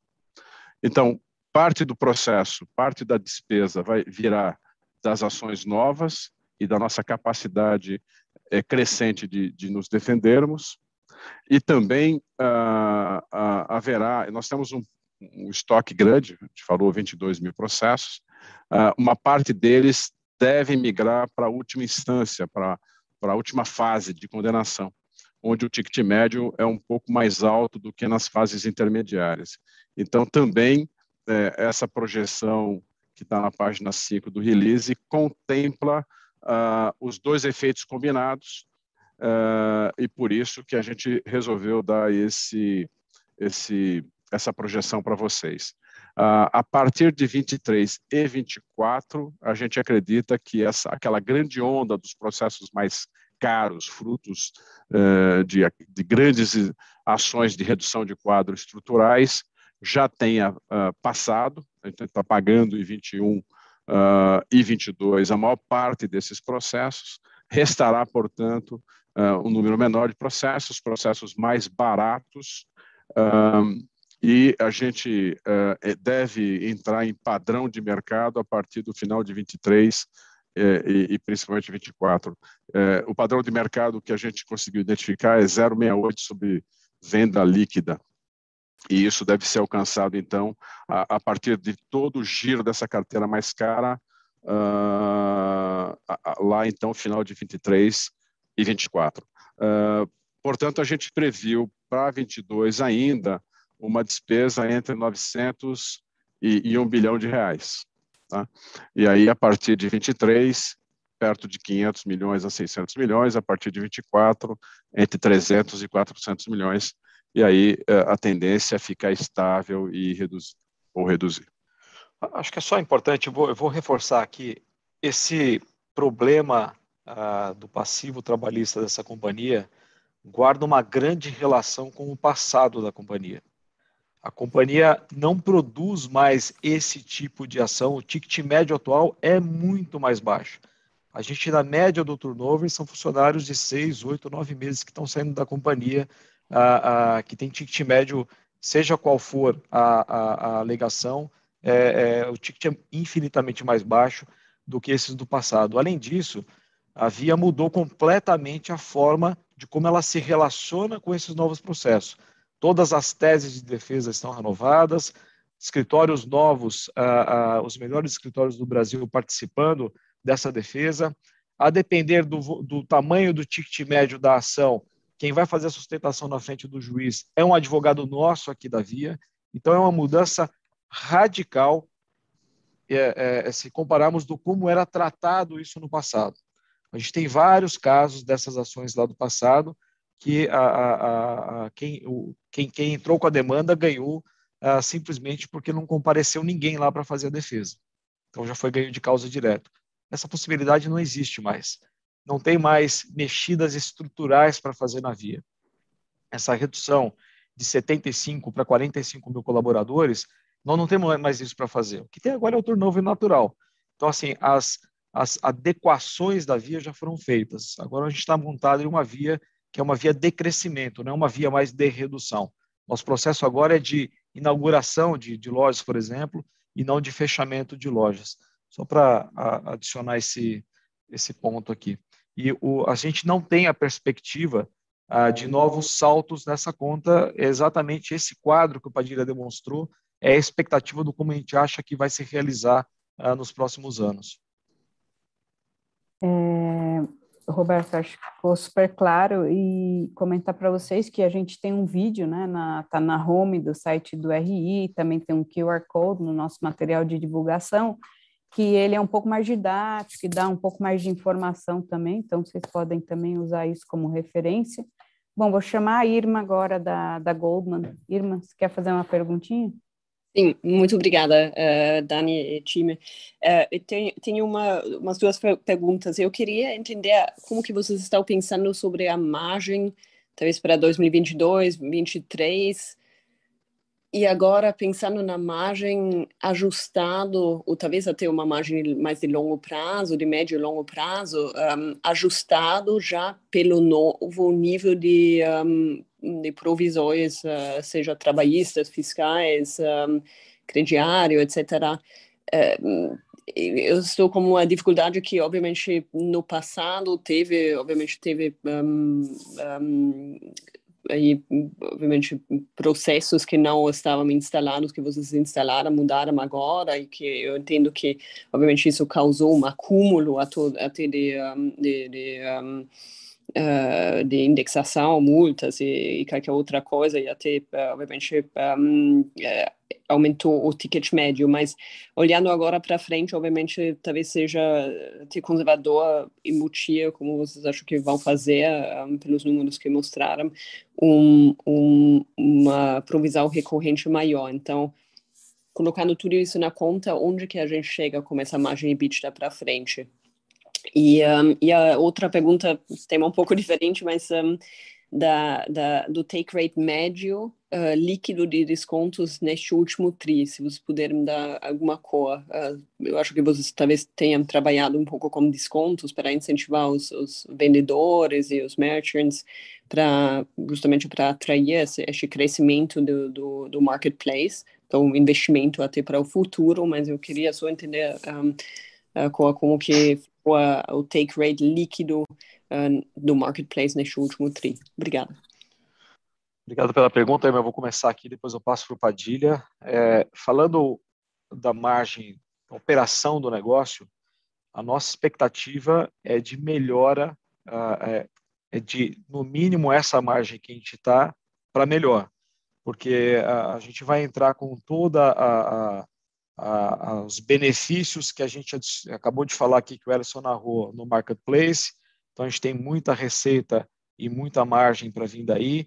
Em termos de serviços financeiros e o banco, o Calabró narrou a escalada que a gente está tendo e isso permanece, a gente vai rampar cada vez mais com toda a segurança, também tem muita margem. O nosso 1P também segue acelerado, ganhando market share e com bom posicionamento de margem. Então, a, a companhia está muito bem preparada para surfar é, ondas aí com, com, com, margens, com aceleração de margem, mas no mínimo esses patamares que a gente vê é, que a gente vê hoje. Em termos de é, take rate do, do marketplace, nós declaramos lá no segundo tri, se não me engano, no primeiro tri, que nós iríamos isentar seller até um determinado faturamento para que ele entrasse na nossa plataforma e conhecesse a nossa plataforma. Ah, isso aconteceu ah, no primeiro, no segundo e no terceiro tri a gente já começa a fazer uma inversão. No quarto tri a gente já vê essa inversão de maneira ah, mais acelerada. Então a gente ah, já saiu de take rate próximo de 2,5, 3, que a gente estava nesse período onde nós estávamos promocionar, promocional para entrada de seller, e a gente já está falando hoje é, de take rate a, acima de 7 pontos, e a gente ainda não normalizou, então a tendência é ir vencendo esses benefícios que a gente deu e a gente normalizando, e o take rate deve voltar para os patamares é, normais de dois dígitos. Mas vale destacar, Irma, que a gente vê o take rate apenas como uma das componentes do nosso marketplace. Nós não enxergamos o take rate como o grande componente uh, do nosso marketplace. A gente tem muito aqui para agregar em termos de rentabilidade com todos os serviços financeiros, uh, com a nossa logística, com o nosso pro programa de ads, que, que já já já está entrando lá, uma plataforma extremamente intuitiva, onde o seller vai poder se servir uh, com toda essa a, a recorrência e número de visitação que nós já temos hoje. Então, tem várias outras fontes de receita que nós estamos desenvolvendo passo a passo para que esse seja um marketplace, como nós havíamos prometido desde o ano de 2019 e 2020, quando a gente falou que aceleraria o marketplace, vai ser um marketplace sustentável. A nossa cabeça aqui é ganhar dinheiro com esse marketplace e com todas essas ferramentas e esses assets ah, que a Via tem. Vou passar para Padilha para ele fazer o complemento aqui da, das provisões com a margem. Obrigado. Eu, eu sei que é uma pergunta é, que a gente não pode responder diretamente, porque você está perguntando mais para o futuro, mas eu posso dizer o seguinte: uh, tanto uh, a margem do TRI ajustada, sem o efeito desse passado das ações trabalhistas, nesse TRI foi 9,10. E o acumulado está perto de 8%. Ah, todos os outros elementos de, de que no, nos diferenciam em termos de margem bruta e, e, e margem bítida, que já é a maior do mercado, maior entre os nossos é, concorrentes, são positivas, são de crescimento. Né? Então, o crediário é, físico e digital dedicado às nossas lojas é, físicas é, de crescimento, o crediário digital uh, também é de crescimento. O Calabro mostrou vários números aí. Nós uh, que indicam isso. Crediário também as a service para marketplace também praticamente começou nesse tri. Né? Então tem uma avenida de crescimento pela frente. Uh, todos os, os, desenvolvimentos de produtos uh, financeiros dentro do banco também mostram isso. Uh, então, a tendência é, é, é, de, é, de, é positiva, de, de, de margem bítida crescente em função disso. Né? Só em função desses elementos que estão ligados à plataforma de serviços financeiros. Uh, a, a, a, contribuição da margem comercial já é conhecida, a Via tem uh, essa maior margem comercial do segmento, né? a gente tem vários diferenciais volume, tamanho, uh, nosso P é muito forte, é, mix de venda, nós somos o maior vendedor de móveis, e móveis traz uma contribuição muito superior à venda só de eletrônicos. Então, tudo isso sustenta um nível bastante elevado de margem bruta e margem bítida, com tendência positiva, irmã. Obrigada. Obrigado, Padilha. É, João, Chegou sua vez, João. Sei que você está aí com a mãozinha bem ansioso, então vamos lá, João. Pode fazer. Obrigado, Dani. É, bom dia, pessoal. É, acho que os, os, analistas já abordaram vários pontos importantes. Acho que um ponto que não foi muito abordado aqui é a questão de concorrência, é, principalmente quando a gente olha o varejo online, né? A gente sabe, a gente acompanha os dados SimilarWeb, Sensor Tower, a gente vê os números de downloads, é, principalmente desses players asiáticos que têm feito recrutamento de sellers locais, né? Então, acho que o ponto aqui, talvez, pessoal, é ouvir um pouco como vocês têm visto a evolução é, dessa competição e olhando para frente, como isso pode impactar o teu recrutamento de sellers, essa migração que vocês têm feito é, de aumentar o nível de sortimento de categorias de maior recorrência. Acho que é importante ver como que essa concorrência acaba é, impactando isso. E, Roberto, está claro que né, você acabou de falar que espera que essa take rate volte para o patamar de duplo dígito. Se você puder compartilhar um horizonte, né, com mais ou menos como é que vocês esperam essa volta para esse patamar é, é, de comissão, acho que é importante também. Obrigado, pessoal. Bom dia, João. Obrigado pela pergunta. É, sim, a gente está vendo a, a, tá vendo escalada de vários players e também estamos vendo a escalada da Via nesse negócio. É, mesmo enquanto vários outros players escalam, a Via segue escalando. Então, isso é uma, um dado importante. A Via apresenta diferenciais importantes no seu portfólio. Ah, não é todo mundo que vai conseguir vender um trator de 23 mil reais, gente. Não é todo mundo que vai conseguir vender ticket alto no marketplace. Nós conseguimos. E nós também conseguimos vender o ticket baixo com a mesma facilidade e movimentar esse item para qualquer lugar do Brasil de maneira eficiente, rápida e barata. Então, são diferenciais importantes. Eu acho o seguinte, o mercado está num, momento agora, é, é, tem players internacionais colocando muito dinheiro. Então, quando você põe muito dinheiro, naturalmente, você vai ter muito número de, de, de, de downloads. Uh, a gente está fazendo isso de uma maneira mais saudável. Nós estamos crescendo forte no marketplace, também estamos fazendo os investimentos que a gente precisa fazer em termos de marketing promocional mas na medida que a gente acha correto. Não faz sentido para nós acelerar downloads uh, uh, que, que, que, de apps que são apagados um ou dois meses depois. A gente acha que esse não é um caminho uh, saudável. Outra coisa importante também, se a gente olhar, por exemplo, o mercado interno da China, eles regularizaram o e-commerce interno da China. Então, hoje tem vários policies acontecendo para tudo o que acontece dentro da China. Então, isso é público, isso tá, saiu na, na, na, grande imprensa. Ah, e o que está acontecendo é que vários players da China, por exemplo, estão despejando mercadoria aqui no Brasil. Mercadoria que talvez eles não conseguissem despejar na China da maneira como eles estão fazendo aqui. Gente, a gente tem que entender o seguinte: as autoridades públicas brasileiras não vão assistir isso durante um longo tempo. Então, a gente está tendo vários problemas sérios de evasão fiscal, vários problemas sérios é, de pirataria, está tá, tá, tá, tá nas notícias, vários problemas sérios de produtos não homologados e não autorizados sendo comercializados. Isso não vai, isso tem, tem hora para acabar. Então, essa quem, quem nós aqui que estamos buscando fazer esse crescimento de maneira bem organizada, nós entendemos que no longo prazo a gente tem um caminho ah, bastante vencedor. Não dá para entrar em, em, plataforma, digitar relógio Rolex e achar N páginas de relógio Rolex a 100 reais.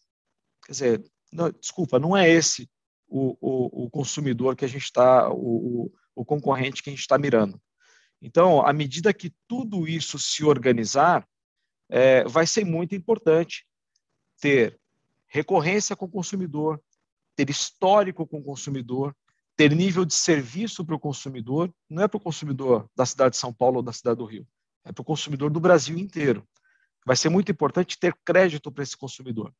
Então, são ferramentas que nós temos aqui e nós acreditamos nesse desenvolvimento sustentável. Nós não estamos tendo nenhuma dificuldade em adicionar seller para dentro, muito pelo contrário. Agora que a gente começou a acelerar a venda desse sortimento ampliado, a gente vê muitos sellers querendo vir aqui conosco. É, é, é, o nosso número já é muito maior do que o número que a gente está divulgando agora de sellers, mas eu vou me ater aqui ao número do, do terceiro trimestre.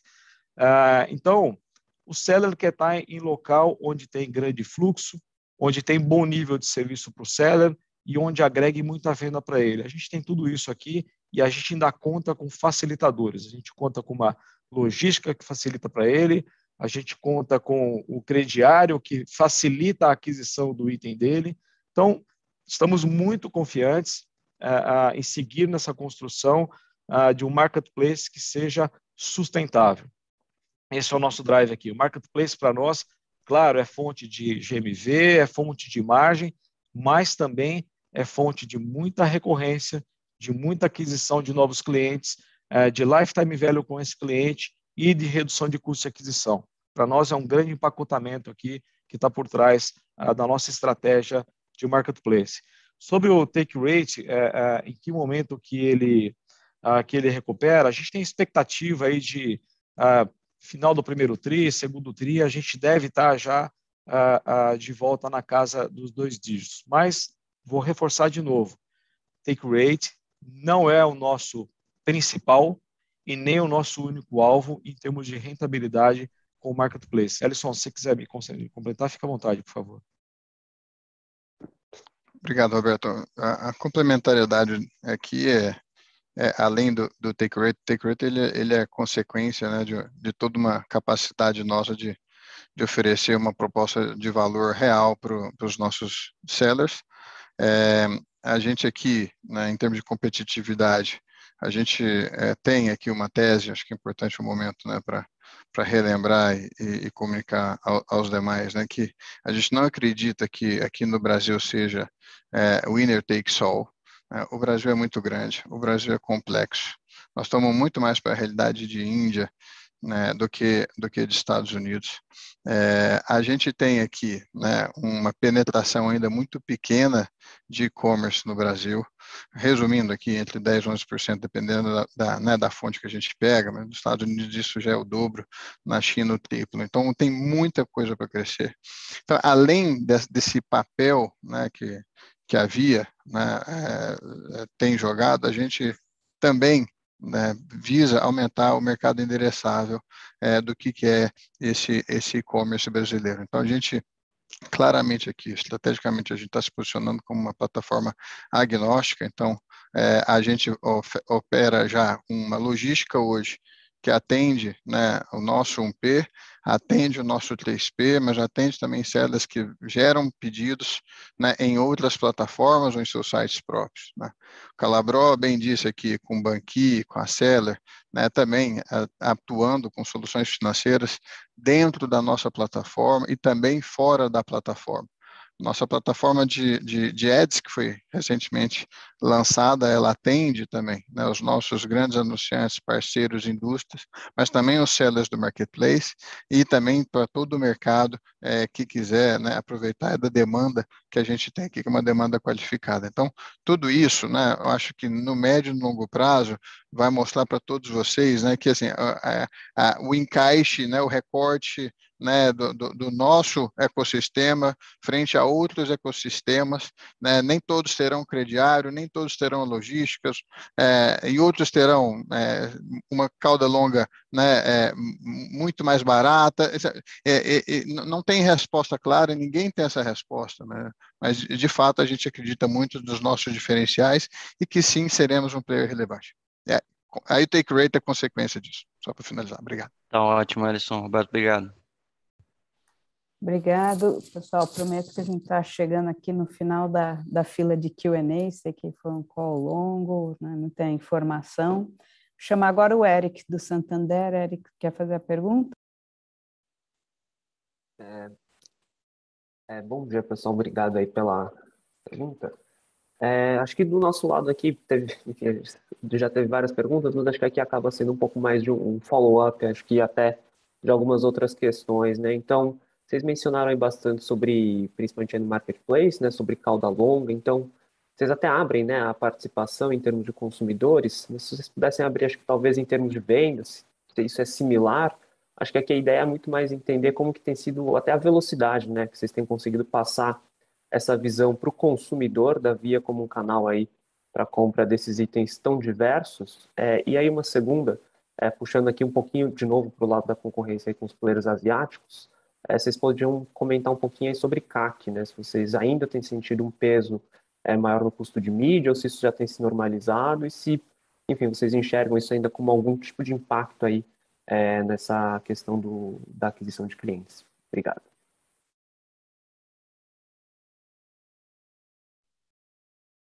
Obrigado pela pergunta, Eric. É, eu vou fazer um, uma dupla aqui com o Ellison nessa, nessa resposta.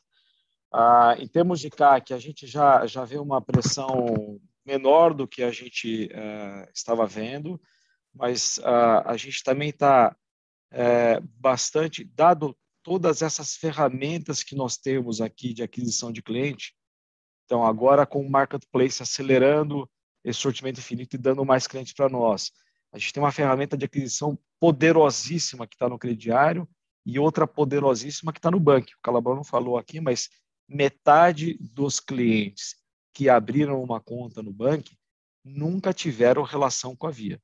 São CPFs que nunca fizeram um negócio com a Via. E automaticamente eles viram cliente ah, das nossas marcas via o Shopping Bank no minuto seguinte.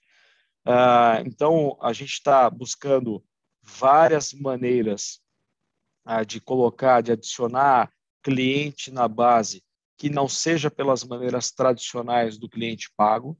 A gente está tendo bastante êxito nisso. Acho que o número de base de clientes que a gente vem demonstrando atesta isso.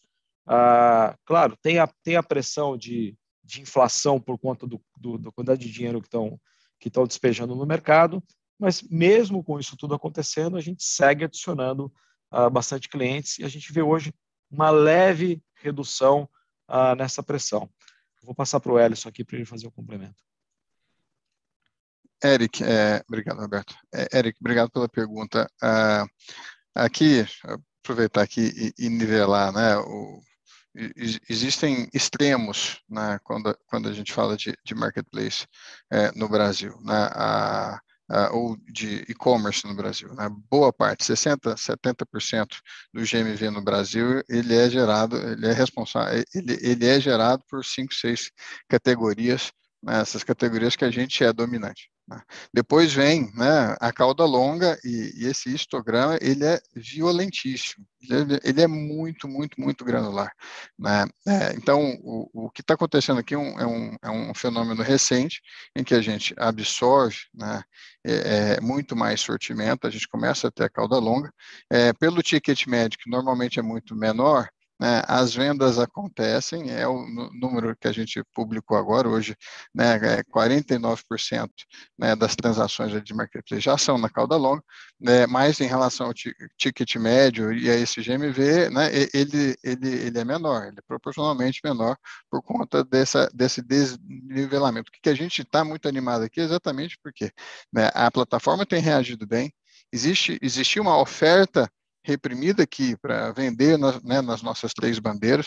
Nosso número de 108 mil sellers, é, ele é um número até né, o final de setembro, mas que a gente pode afirmar aqui é que ele vem crescendo, vem crescendo, ok? Então, o, o componente agora com mais sellers, com mais sortimento, com ativação né, das nossas marcas, como o Roberto falou, até antecipando um pouquinho, dando spoiler das nossas futuras campanhas, a gente começa a mexer né, a esse, esse, essa, esse mix de, de, transações que a gente uh, uh, opera.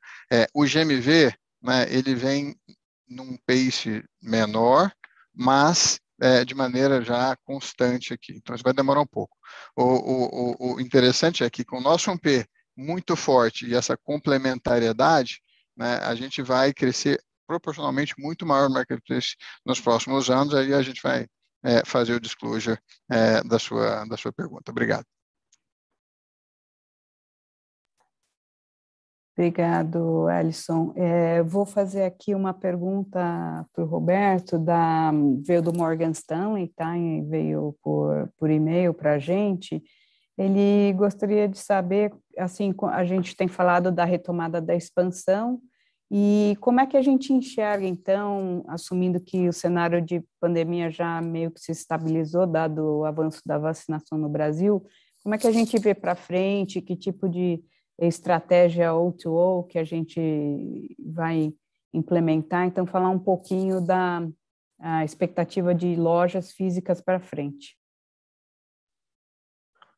Bom, a gente deve fechar esse ano aqui com 109 a 110 lojas uh, novas inauguradas. A nossa perspectiva uh, para o ano que vem também é ao redor de 90 a 100 novas lojas. Uh, a gente já tem essa, essas lojas e essas praças mapeadas. são, de novo, uma continuidade, sequência de entrada em novas cidades onde a via não estava uh, presente, com a, com a visão de ser o grande centro de relacionamento do consumidor e o grande apoio uh, logístico. Então, é essa loja totalmente ressignificada. Tudo que a gente está testando uh, na nossa loja, que nós vamos abrir lá na Marginal, é, essa loja é um grande laboratório para nós. Então, nós criamos uma loja lá de 9 mil metros de área de venda, que é um grande laboratório de todas as inovações que nós estamos fazendo. Tudo que nós estamos testando lá e que a gente der checking, a gente pode, é, é, são, são soluções replicáveis para as nossas demais lojas. Então, vem muita novidade por aí também ah, com relação ao marketplace ah, nas nossas lojas físicas espalhadas ah, Brasil afora. Ah, ah, então, assim, a gente segue na, no processo de inauguração, a gente acha que a loja é esse ponto físico de contato com o cliente, a omnicanalidade é fundamental, a gente entende que isso é importantíssimo no Brasil e vai seguir uh, sendo relevante. E é um diferencial importante que a Via tem. Eu queria só voltar um, um ponto aqui na pergunta anterior. Uh, ontem, o, o IDV deu uma coletiva falando sobre uh, o estudo uh, do que está acontecendo com as várias plataformas uh, que estão adentrando aqui no Brasil e comercializando o produto. E eu acho bastante importante, se vocês puderem acessar esse material e essas entrevistas, foi a McKinsey quem eh, nós participamos junto do IDV e a McKinsey foi contratada para fazer, tem mais é, de 600 bilhões aí de potencial que o governo vai estar de olho. Então, assim, gente, é ótimo, acho que é, é uma maneira de impulsionar, a gente não tem problema nenhum com a concorrência aqui, a gente gosta, a concorrência faz bem, ela força a gente a seguir numa jornada de inovação acelerada para buscar diferenciação em relação ao consumidor, mas ela precisa ser fair. Então, uh, eu não tenho dúvida que esse estudo ele é bastante esclarecedor e bastante elucidativo sobre a quantidade de tributo que o Brasil deixa de recolher hoje por conta do como se dá o comércio em várias plataformas de, de marketplace aqui no Brasil.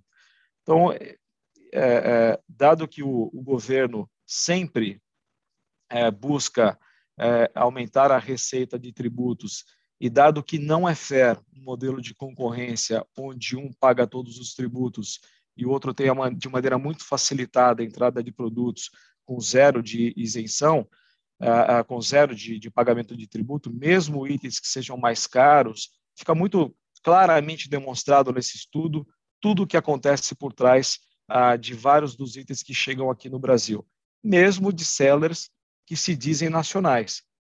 Então, está aumentando o volume de sellers nacionais em várias plataformas, mas são sellers que trouxeram a mercadoria de maneira questionável. Então, isso está lá no estudo, eu não quero detalhar aqui, acho que faz sentido, se vocês puderem acessar o estudo, depois a Dani pode ver também como enviar para vocês, é um estudo bastante rico, bastante completo, e acho que ele vai ilustrar bastante a sustentabilidade dos marketplaces aqui no Brasil a, a, a partir, a partir desse, dessa visão. Eu queria ver se o Guilherme da Eleven ainda tem alguma pergunta, senão a gente vai encerrar. Guilherme, você quer perguntar?